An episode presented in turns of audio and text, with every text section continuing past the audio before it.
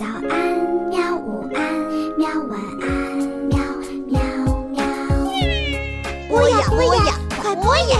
嘿咻嘿咻。更多精彩内容，请关注博雅小学堂微信公众号。大家好，欢迎收听博雅 FM，这里是淼叔和博雅小学堂联合制作的淼叔萌萌哒。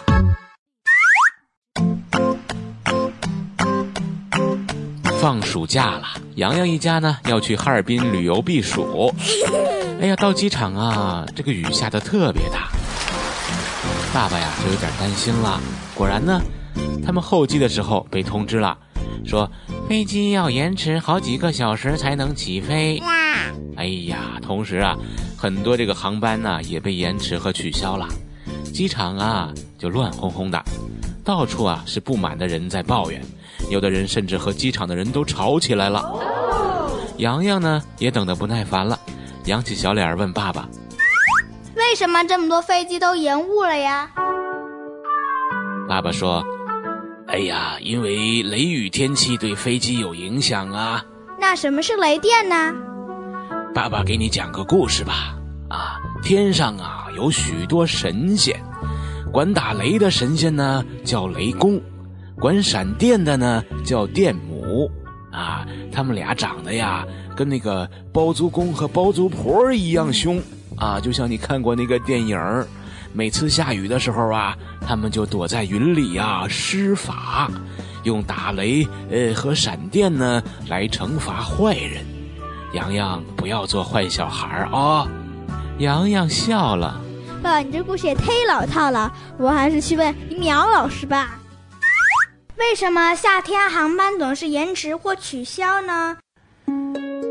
夏天呢，这个雷雨天气比较多，飞机呢在起飞和降落的过程中，如果穿过有雷电的区域，就可能发生可怕的事故。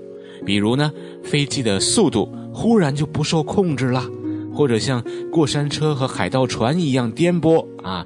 严重的呢，还有可能被雷电击毁而坠机。既然雷雨天气飞行这么危险，当然要限制飞机的起飞和降落呀。所以呢，雷雨天气航班延误或取消，就是为了保障人们的安全。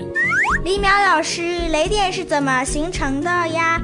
在靠近地面的大气中，水蒸气上升，形成了云。下雨的时候呢，空气比较潮湿，会变得更容易导电。当一团云接近地面的部分，电量很多的时候呢，就会通过潮湿的空气传到地面上。在这个过程中呢，在云朵和地面之间产生了大量的电流，同时呢，发光发热。电流流过的路径发光了，就是闪电。那发热了呢？电流周围的空气会像爆炸一样膨胀，就产生了雷声。我们总是先看到闪电，再听到打雷，对不对？那是因为呀，光比声音跑得快呀。什么是电流呀？为什么飞机怕雷电电流呢？杨洋还记得我们上次讲过那个组成物质的原子吗？要讲电流啊，我们先来讲讲电荷。一个原子里头啊，有原子核和电子，它们都带电荷，互相吸引，就像一对舞伴啊在一起跳舞一样。假设这个原子核是男的，电子是女的，这样一对一对舞伴跳舞的时候呢，舞场中男生和女生分布很均匀。假如男生和女生分开，所有男生不动，只看女生。当所有女生绕着男生动作一致的跳舞的时候呢，就会形成很美丽的队伍。如果电子也这样呢，就形成电流了。一对女生跳舞看上去很好看，对不对？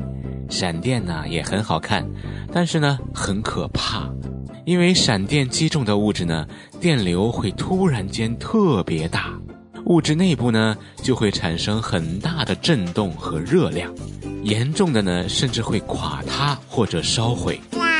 如果很大的电流击中飞机，就会破坏飞机的机身，甚至毁灭飞机。所以说，雷公和电母这两个神仙呢，一点儿都不好玩儿。嗯，他们好可怕。那飞机在空中飞，怎么躲避雷电呀？在飞行中啊，难免会遇到雷电的天气，而且呢，算下来呀，一架飞机飞行一年，平均会遇到一次雷击。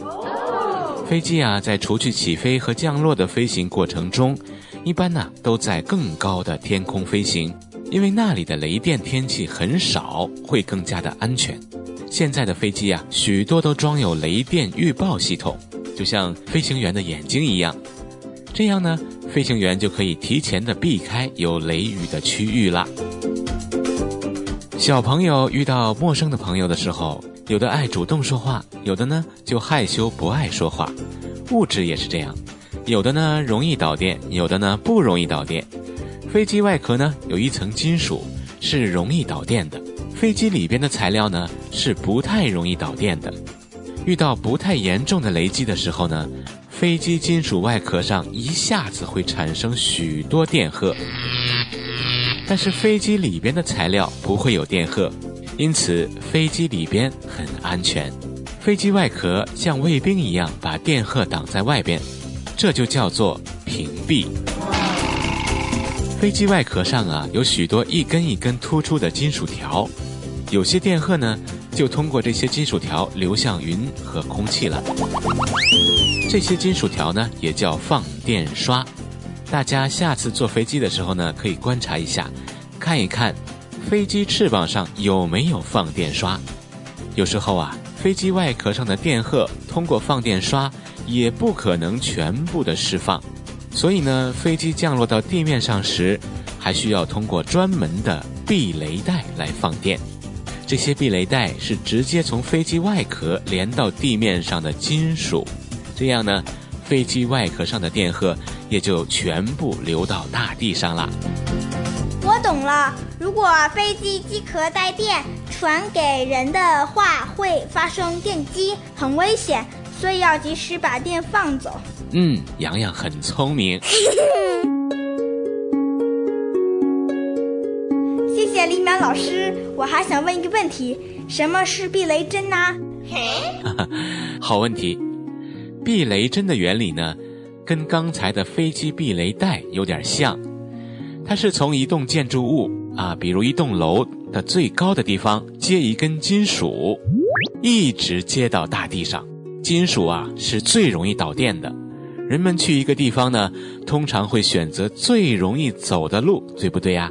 所以呢，一旦云层中的电流通过潮湿的空气到达屋顶，它也一定会经过金属直接到达大地。这样呢。就能避免电流击到房屋和人，这种接地的金属就叫避雷针。为什么总是把电释放到大地上？大地就是地球啊，它是一个巨大的球，所以呢，它能接收超级大量的电荷呀。而且它从这边接受一些电荷，就会从其他地方释放出去一些电荷呀。嗯，地球是人类的母亲。哈哈，没错。